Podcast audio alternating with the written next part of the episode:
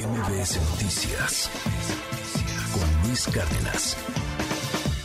Tengo la línea telefónica Cuauhtémoc Rivera, es presidente de la Asociación Nacional de Pequeños eh, Comerciantes en México.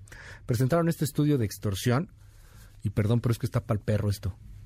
O sea, prácticamente todos los negocios tienen o han sufrido alguna extorsión en algún momento. Estado de Derecho, bien, gracias, vale, pa. Cuauhtémoc, gracias por tomar la comunicación. ¿Cómo estás? Buen día.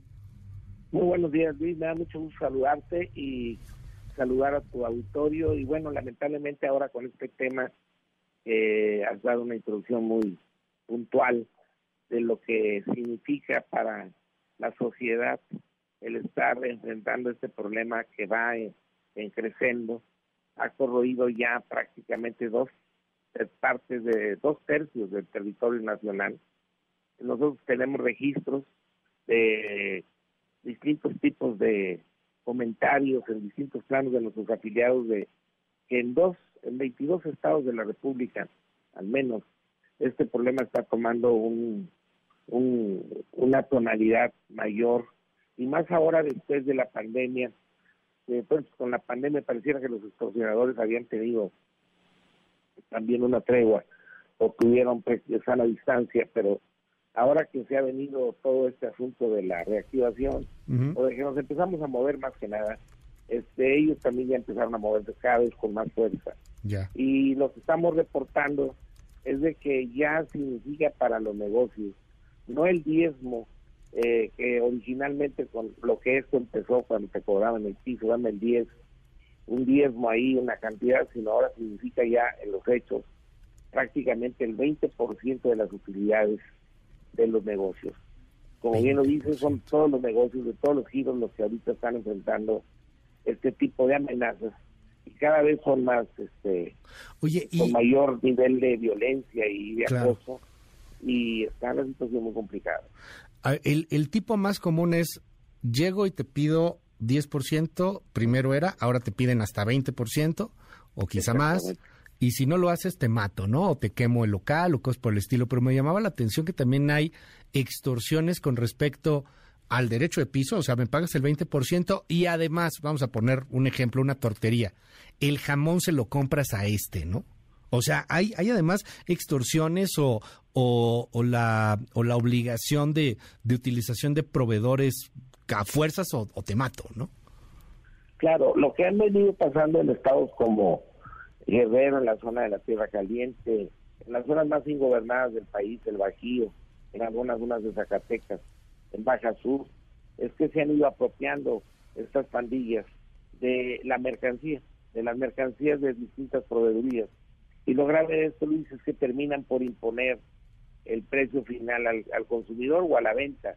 Y es decir, eh, ellos se han apropiado de la tortilla, se han apropiado del pollo, y, al apropiarse quiere decir que los proveedores les dicen, dame tu mercancía, yo la voy a vender al final. Y la compran en, un término y la venden obviamente en un término, en un precio mucho mayor. Y esto pues es un tipo, es una extorsión diríamos de secuestro de mercado. Claro. Todavía más este, asfixiante.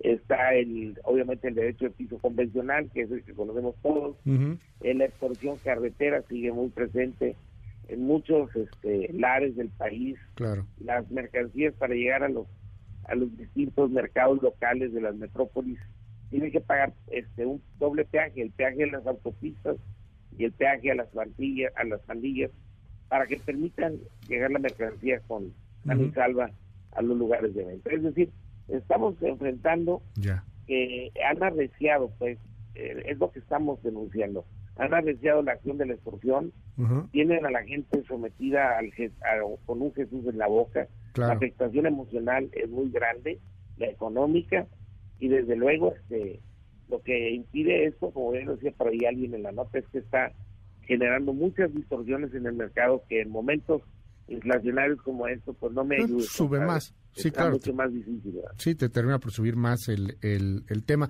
¿Tienen una prox de cuánto sube la delincuencia organizada, las extorsiones en cuanto a precios? Por ejemplo, a lo mejor si no hubiera todo esto, si viviéramos en Estado de Derecho, no sé, saldría 10% más barato todo, 20%, no sé.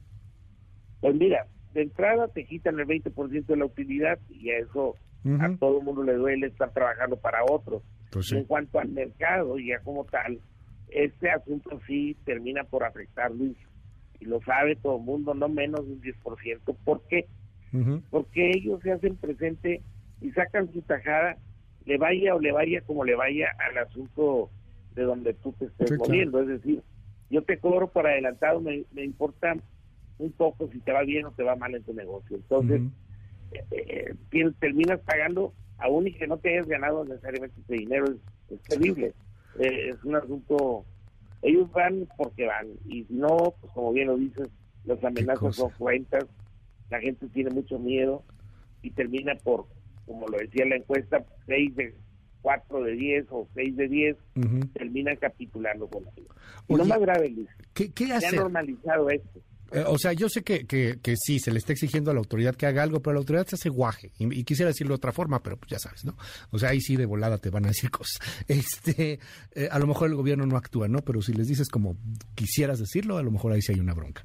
A ver, ¿qué hacer? ¿Qué hace el, el, comerciante? Me, está escribiendo aquí una persona, oye, bueno, pues yo me, libré, pero tengo miedo, me querían cobrar en, eh, tiene una pequeña, este, un, un pequeño consultorio, es un médico en Esahualcoyot, por ejemplo, este, o sea, ¿qué hacer? ¿Qué, qué, qué, puede hacer la gente? ¿Hay que denunciar? ¿No hay que denunciar? ¿Qué le recomiendas a, las personas que están sufriendo esto? Bueno, aquí el tema es lo que estamos haciendo esta mañana. Es decir, tenemos que eh, hacer público, extensivo el problema, hacerlo consciente y desde luego repudiarlo, porque lo que te estaba comentando, lo más grave de todo esto es que no debemos permitir que este asunto se normalice en nuestra vida social. ¿Qué quiere decir normalizar? Que ya si tú vas a poner un negocio, una fondita, una tienda de abarrotes, lo que sea, tú te resignes y digas, tengo que estudiar en mi plan de negocio de inversión el darles tanto dinero a estas gente. Porque eso está ocurriendo ya. Mucha gente dice, ni modo, pues hay que pagar. Pero ese, ese ni modo nos está costando mucho a todos, porque pareciera que entonces pues ya nos estamos resignando todos al hecho y hay que combatirlo. Y una forma de combatirlo es poner el dedo en la llaga, como estamos viendo esta mañana. Lo haremos permanentemente para decir, no se vale que en nuestro país tengamos que pagar un impuesto criminal, un impuesto indebido, un, una, un castigo indebido a la población en donde se tenga que pagar por trabajar y se tenga que pagar por la prosperidad, porque también esta gente no, te, no perdona el éxito, se dirigen a aquellos negocios y aquellos puntos de venta o de, o de actividad económica en donde ven que les está yendo bien, les clavan más el diente, es de acuerdo el sapo la pedrada, y eso no se vale porque están castigando el éxito. Entonces, si no puedes tú ponerte a trabajar para ganar dinero, que es lo que se busca en todo negocio, y eso se te castiga, y también por trabajar te cobran, pues dices tú, pues entonces pues no se vale porque en, este país no vamos a poder hacer nada de esto de manera eh, tranquila y pacífica y armónica, buscando pues una mejor calidad de vida para los tuyos. Es, esa condición eh, de búsqueda de prosperidad es legítima, el derecho al trabajo es un acto legítimo y se tiene que garantizar en este país y no se debe de pagar por eso en ningún en ninguna circunstancia. Eh, es un reclamo a la autoridad. Este no es un Estado de Derecho, en gran parte es un Estado fallido estamos más preocupados por vender un avión o estamos más preocupados por elección o estamos más preocupados por otra cosa que por que por la neta, ¿no? Ojalá que hablen de eso, por ejemplo, en el Estado de México, ¿no? En el debate que va a haber hoy en la noche. Pero dime algo, eh, Cuauhtémoc, personas, muchos que te están escuchando, que dicen, oye, por primera vez me están extorsionando, pues sí hay que denunciarlo o no hay que denunciarlo. Hay que evidenciarlo. Mira, lo de la denuncia es todo un tema, Luis, porque hay una conciencia colectiva en el país instalada, nos hemos dado cuenta nosotros, de que la gente cree que la denuncia es, es algo que te sale más caro a ti el caldo que el albóndiga. Es decir, la pues gente cree, tiene la certeza, la sospecha casi certeza, de que las autoridades a las que tú vas a hacer la denuncia de alguna manera están infiltradas o están coludidas por, los, por las mismas pandillas de criminales. Entonces tú denuncias hacer la denuncia, se hace todo el trámite, ellos se dan cuenta que tú les pusiste el dedo, lo señalaste, y entonces vienen las represalias al doble.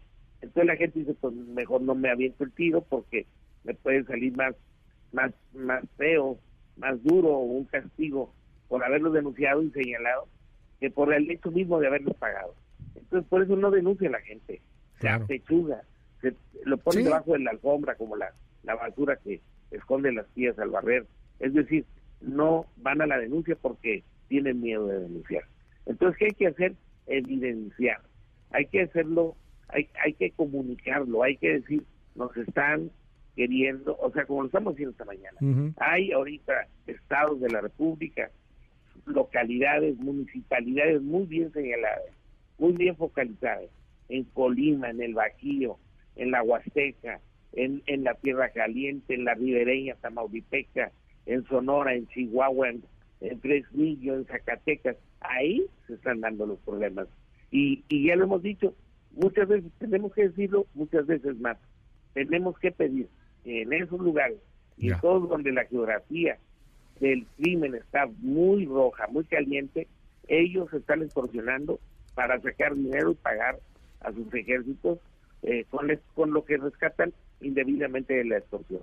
Es decir, eh, les dicen a sus gentes, extorsionen y de ahí cóbrense su nómina. Y eso no se vale, nosotros estamos pagando para que nos vengan luego a molestar en, en una escala mayor.